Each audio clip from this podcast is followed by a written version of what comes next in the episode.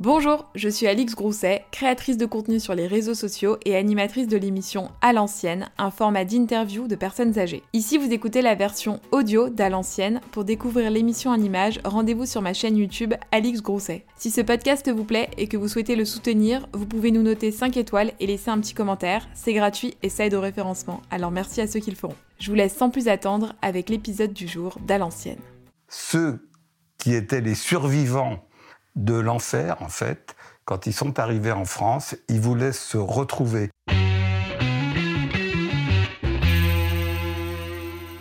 Pour ce premier épisode d'À l'ancienne, j'ai rencontré Michel. Michel est né en France dans les années 50. D'origine polonaise, il a grandi à Paris dans ce qu'il nommera la Société, une forme de regroupement de personnes aux origines polonaises communes. Chaque année se déroule le banquet.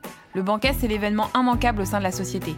Et c'est ce souvenir qu'a souhaité partager Michel avec nous. Alors le banquet, c'est pour nous, euh, enfin pour moi en particulier, un événement extrêmement euh, sensible. Tout d'abord parce que c'est un événement euh, réjouissant. C'est-à-dire que le banquet, c'est bien sûr, c'est la fête, c'est le repas, c'est la fête, et c'est aussi le moment où on peut entendre des musiciens jouer des musiques, j'allais dire, d'autrefois, qu'on avait entendu à une, euh, une période un petit peu différente. Et c'est le moment où nos parents, c'était le rendez-vous que nos parents avaient choisi pour se réunir. Le banquet, c'est un événement extrêmement important pour nos parents, parce qu'ils se réunissaient donc une fois par an pour déjà se voir, euh, faire la fête, on peut le dire, et à cette occasion-là, donc ils étaient un petit peu, ils étaient endimanchés, on va dire, mmh. et, et c'était vraiment le, c'était le partage entre la joie, l'émotion, les souvenirs, mais volontairement, je les ai mis dans l'ordre.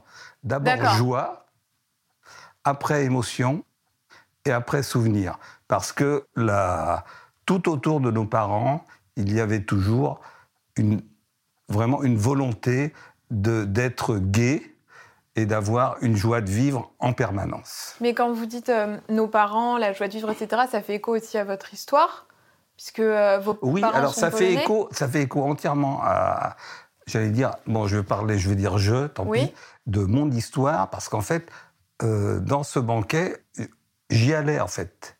C'est-à-dire que étant le fils, ayant par exemple 8-9 ans, j'étais au banquet euh, un petit peu endimanché, on va dire. J'ai gardé quelques photos. Et donc, je participais, en fait, à cet événement, mais physiquement. Il y avait nos parents et il y avait aussi nous-mêmes qui étions là, j'allais dire, comme la, nouvelle génération, même si on n'avait que 8-9 ans. Donc ça semble un petit peu humoristique de parler de ça. Mais la nouvelle génération était là, nos parents étaient là, la musique était là, les repas étaient là. Et donc c'était la fête complète. Voilà. Et vos parents, ils sont arrivés quand en France? Alors nos parents sont arrivés en France dans les années 40, 47-48 à peu près. Ok. Et donc, euh, bon, bah, à ce moment-là, euh, ils avaient euh, comme, connu des événements extrêmement tragiques. D'ailleurs, bon, c'était des survivants des, des, camps de déportation. Et donc, ils avaient connu, ils avaient vu leur, leur famille qui était complètement décimée, détruite. Et en plus, le plus douloureux pour eux, c'était qu'il n'y avait pas de sépulture.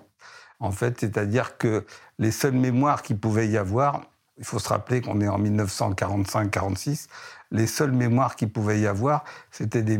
Il n'y avait pas de photos, il n'y avait pas de livres, il n'y avait évidemment pas de films. Les seules mémoires, c'était dans la tête, dans l'esprit. Et donc, quand nos parents sont venus ici, la première chose qu'ils ont fait, c'est de pouvoir se réunir entre eux.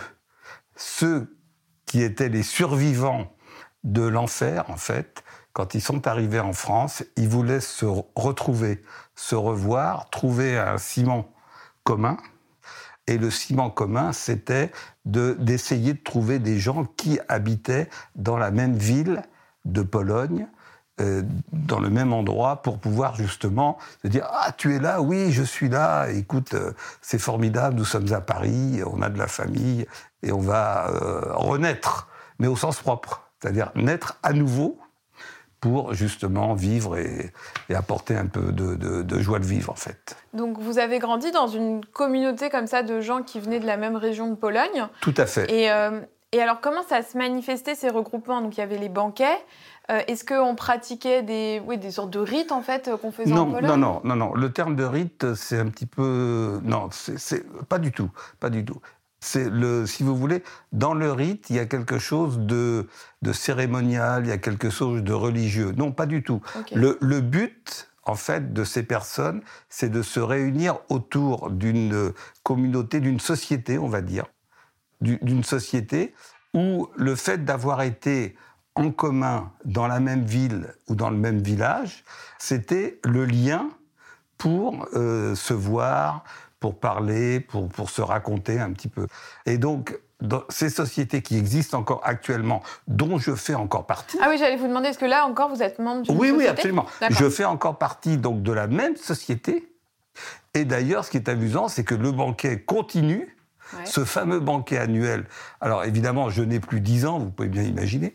Et donc le banquet continue avec le même principe de base. C'est quoi? C'est de se voir, de se réjouir, de bien manger et de se raconter en fait des histoires, mais qui sont des histoires plus souriantes que des histoires tristes ou de nostalgie, si vous voulez. Alors c'est quoi comme genre d'histoire?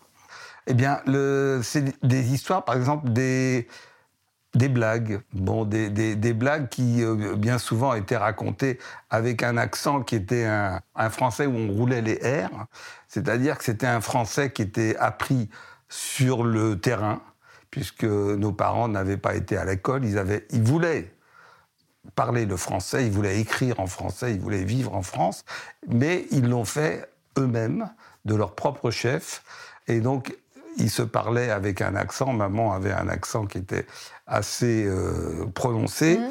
mais c'était justement très très drôle, très voilà, c'était un, accent qui qui voulait dire tiens bah je viens d'Europe centrale mais je j'ai appris le français et quelquefois même si je ne sais pas que beau ça s'écrit B E A U ou je l'écris B O mais peu importe je, je sais que c'est beau et que beau ça veut dire la beauté et, des, choses comme ça. Oui, enfin, il se faisait comprendre facilement, quoi. Oui, oui, oui, absolument, tout à fait facilement. Alors, il y avait, en fait, il y avait deux, deux langues. Il y avait la langue ancienne, donc qui s'appelle le yiddish. Le yiddish, donc, qui était une langue qui était parlée en Europe centrale par nos grands-parents et nos parents, avec derrière, on va dire, une certaine musique nostalgique, donc euh, beaucoup de cordes, beaucoup de violons, mais aussi de la joie avec les accordéons et des, choses comme ça. Et il y avait le français, donc ils arrivaient à communiquer en fait ensemble entre les uns en français, les autres euh, rajoutaient des petits mots de yiddish et tout ça, ça faisait, j'allais dire, une salade de fruits et tout le monde était content de se voir et de se dire ah bah comment vas-tu, comment vont les enfants? Et, et comment va ton épouse? Et qu'est-ce que tu fais, voilà, etc. Et alors du coup, grâce à ce banquet, c'était le passage obligé, joyeux, de se voir obligatoirement une fois par an pour ne pas s'oublier en fait. Parce que, euh, disons que dans les, journées qui étaient quelquefois longues par le travail, on n'avait pas le temps d'écrire, on n'avait pas le temps de se téléphoner, on n'avait pas le temps de, comment dire, d'interréagir. Donc on prenait une journée ce fameux dimanche qui était en fin d'année, au mois de décembre. Et ce dimanche-là, les gens, j'allais dire, ils mettaient leur travail de côté, mais ils discutaient entre eux et ils prenaient des nouvelles de l'un de l'autre. De dire, tiens, bah, tu vas bien, oui, ton fils est marié, ta fille est mariée, euh, qu'est-ce qu'ils font, est-ce qu'ils sont avec toi, etc. Et chacun se, racontait, en fait, se racontait, et le message passait comme ça, oralement, mais euh, surtout visuellement en fait. C'était ça qui était important. C'est plus le, euh, comment dire, le, le, le, toucher et l'oral et le visuel évidemment que de, comment dire, que de, de, de, se dire bon ben celui-là je lui téléphone pas et puis peu importe on verra bien ce qui va se passer. Non ce dimanche-là on se voit et on est là. Et si on n'est pas là c'est que malheureusement on est souffrant Et donc, on prend des nouvelles d'un tel et un tel parce qu'il n'est pas là. Pourquoi il n'est pas là? Pourquoi, pourquoi il n'est pas venu? Est-ce qu'il a un souci? Est-ce qu'il a un tracas? Donc, on va le voir, on va chez lui et on lui demande qu'est-ce qui t'arrive Tu as besoin d'un coup de main Je sens qu'il y a quand même ce, voilà, tout cet aspect de, fin, de, voilà, d'entraide. Est-ce que vous avez grandi dans, voilà, dans, cette, dans ce climat d'entraide dans lequel les gens venaient chez les uns, chez les autres? Complètement. Alors là, là c'est fondamental. Par exemple, de chez mes parents, la porte de mes parents était constamment ouverte. Il y avait euh, une très très et pourtant pourtant mon père travaillait sur place. mon père et ma mère travaillaient dans l'appartement. C'était un ils appelaient ça un appartement mixte à la fois pour vivre et pour travailler, qui était dans le 10e arrondissement de Paris. Et donc euh, une centaine de mètres carrés à peu près. Et donc la partie qui était habitation, il y avait une très très grande table où on pouvait manger à 20 personnes par exemple. Et euh, je dirais, pour, pour, euh, pour être un petit peu plus précis, c'est une table comme à la campagne. Vous savez, les grandes tables à la campagne. alors, euh. Alors, il n'y avait pas de, banc, il y avait des chaises, mais une grande, grande table où euh, tout le monde pouvait venir, tout le monde pouvait manger. Enfin, c'était c'était des repas collectifs, euh, je dirais. Et d'ailleurs, de temps en temps, maman, elle était sollicitée pour faire des mariages parce qu'à l'époque, les gens n'avaient pas forcément les moyens de louer des salles, de louer des orchestres et tout, mais ils avaient des fils et des filles à marier. Et donc cette table était bien pratique. Il venait chez vous? Mais oui, mais oui. Et cette table était bien pratique pour recevoir une vingtaine de convives ou une trentaine de convives qui mariaient leurs enfants. Et donc du coup, on mettait une belle nappe blanche et et en avant pour la cuisine et en avant pour la Alors, en avant pour la cuisine. Je veux savoir, quel est, est-ce qu'il y a un plat qui vous a marqué, euh, des odeurs, des saveurs, quelque chose qui vous ramène comme ça à votre enfance, euh, de par le goût ou l'odorat? Alors, il y a un plat, il n'y en a pas deux, il n'y en a qu'un, ah, donc qui s'appelle le tchoul, mais on va l'appeler, pour euh, un petit peu le, moderniser, on va l'appeler, c'est un genre de bœuf bourguignon, si vous voulez. Un plat mijoté, en fait. voilà. Alors, ce plat, il a une particularité, c'est qu'il doit cuire pendant à peu près 24 heures. Donc, on mettait les ingrédients, enfin, on mettait, excusez-moi, maman mettait les ingrédients dans la cocotte. Mmh. Et elle mettait la cocotte donc dans le four, qui à l'époque était un four à charbon. À l'époque, le charbonnier venait à la maison amener des sacs de charbon noir qui étaient stockés dans la cuisine. Faut, faut imaginer, c'est pas euh, c'est pas l'électricité où vous, vous ouvrez le bouton, vous êtes à induction, vous êtes au gaz, etc. Il y avait un charbonnier qui venait donc pour alimenter le, le, la cuisine et, l'eau chaude. Et donc il y avait cette énorme cocotte et donc qui était dans le four. Et une fois que la cocotte était dans le four, pendant 24 heures, je vous dis pas les parfums les odeurs dans la maison, c'était absolument extraordinaire. Franchement, on avait les narines, l'odorat. D'ailleurs, mon père, je n'ai jamais entendu mon père demander à maman qu'est-ce qu'on mange? Tout était dans le parfum. On sentait dans toute la maison, c'était ça mettait en appétit en fait. On n'avait pas besoin de savoir qu'est-ce qu'on mange, on savait, on sentait les choses. Et, et donc c'est alors évidemment plat collectif, plat familial et, et plat surtout qui embaume, qui alors moi j'y pense souvent parce que en ce moment on vit beaucoup, j'allais dire dans des plats qui sont aseptisés, c'est-à-dire que vous avez beaucoup d'entreprises qui vous livrent à domicile dans des petites boîtes en carton des plats qui sont déjà tout faits où vous devez les réchauffer au micro-ondes, mais sans odeur.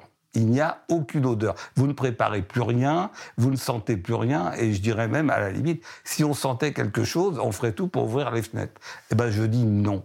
Je dis arrêtons de regarder les émissions de cuisine mais plutôt mettons-nous à la cuisine pour nous mettre en appétit. Si j'avais un slogan, ça serait vraiment celui-là.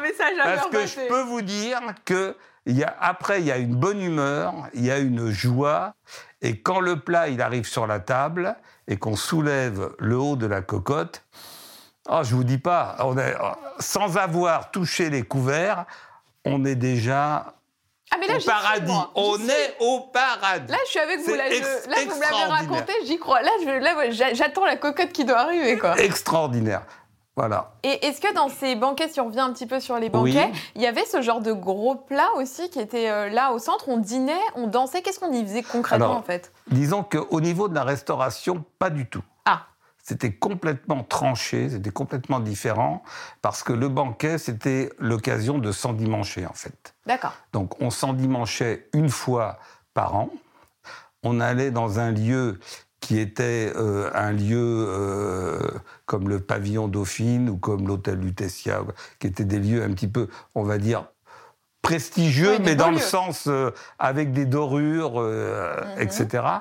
Et, et donc, bon, bah, du coup, les repas étaient faits par des traiteurs, et c'était plutôt quelque chose de beaucoup plus, euh, euh, comment dire, Élaboré? Élaboré, voilà. C'était élaboré, mais pas forcément meilleur, hein, attention. hein, mais c'était, c'était élaboré. Et qu'est-ce qu'on y faisait? Eh bien, il y avait un orchestre, donc on dansait, et surtout, surtout, on se rencontrait. On se rencontrait, on se parlait, bien sûr, je vous l'avais dit, mais on se rencontrait, et les uns demandaient Ah, t'as un fils qui est célibataire Euh, Ah. L'autre demandait Ah, bah tiens, euh, quel âge elle a ta fille? Qu'est-ce qu'elle fait Euh, Est-ce qu'elle est, elle est avec quelqu'un? Elle n'est pas avec quelqu'un Et donc, j'allais dire, les, les- des vies, des vies autour de ce banquet de nos parents, il y a des vies qui se sont construites, dont la mienne, et celle de mon épouse, évidemment. Et, et donc, ces vies qui se sont construites, ben, on va dire que 50 ans plus tard, nous avons toujours le banquet, nous sommes toujours ensemble. Et, et franchement, bon, je ne sais pas si c'est un signe, mais le banquet, pour nous, ça a été quand même un, un moment précieux. Donc on vous avez dire. rencontré votre femme au banquet. Exactement. Et vos parents, vous, s'étaient rencontrés au banquet ou quand ils sont arrivés en France, ils étaient déjà ensemble? Euh, en fait, non, non. euh, mes parents se connaissaient, mais j'allais dire se de, de visu, puisqu'ils visu, étaient ouais. dans le même village. Mais par contre, ils se sont euh, mis ensemble une fois qu'ils étaient en France, une fois qu'ils étaient à Paris. Ben, j'allais dire qu'ils se sont mis ensemble parce que eux étaient seuls, si vous voulez, c'était deux êtres seuls, puisqu'ils étaient, euh, ils venaient donc de, de l'enfer, ils avaient perdu toute leur famille, ils étaient vraiment seuls. Et donc, ils se sont rencontrés ensemble à Paris, autour, j'allais dire, bien sûr, de, de cette ambiance, mais aussi du travail, parce que rien de tel que de se retrouver autour du travail. Et puis, bah, disons que euh, deux années plus tard, je suis arrivé, voilà. Bah, ça, crée des, ça crée des belles histoires. Et ce qui est chouette, c'est que votre femme est là dans l'appartement aujourd'hui avec nous. On ne peut pas la faire intervenir dans cet épisode, mais on l'aura dans le prochain épisode où justement... Vous avez de la chance. On a cette chance parce que... Vous avez de la chance parce que, et moi aussi, puisque elle arrive à me refaire les mêmes plats que ma maman. Ah oui, c'est ça que j'allais vous demander. Alors, je peux vous dire, alors là, je- Est-ce que vous mangez comme, comme quand vous étiez petit Vous arrivez à retrouver euh, un peu les saveurs? Oui, elle refait les mêmes plats. Et moi, quand elle, quand elle me fait des plats en sauce, avec des parfums, avec des épices, avec des... Nous, on, court toujours euh, chercher les fameux bouquets, vous savez, les bouquets d'épices que l'on met dans les plats. euh, parce que là, là derrière l'assiette, je, je, je- je revois l'appartement, je revois l'appartement de ma jeunesse. Je, je ressens en fait exactement aujourd'hui ce que j'ai senti quand j'avais 10, 12 ans, etc. Et là, ça me, dans ma tête, ça me fait une joie immense, Vous avez l'air de beaucoup fonctionner comme ça avec euh, les souvenirs olfactifs. très important. Très, très important, parce que même au niveau des... des oui, on, on parlait des parfums, par exemple.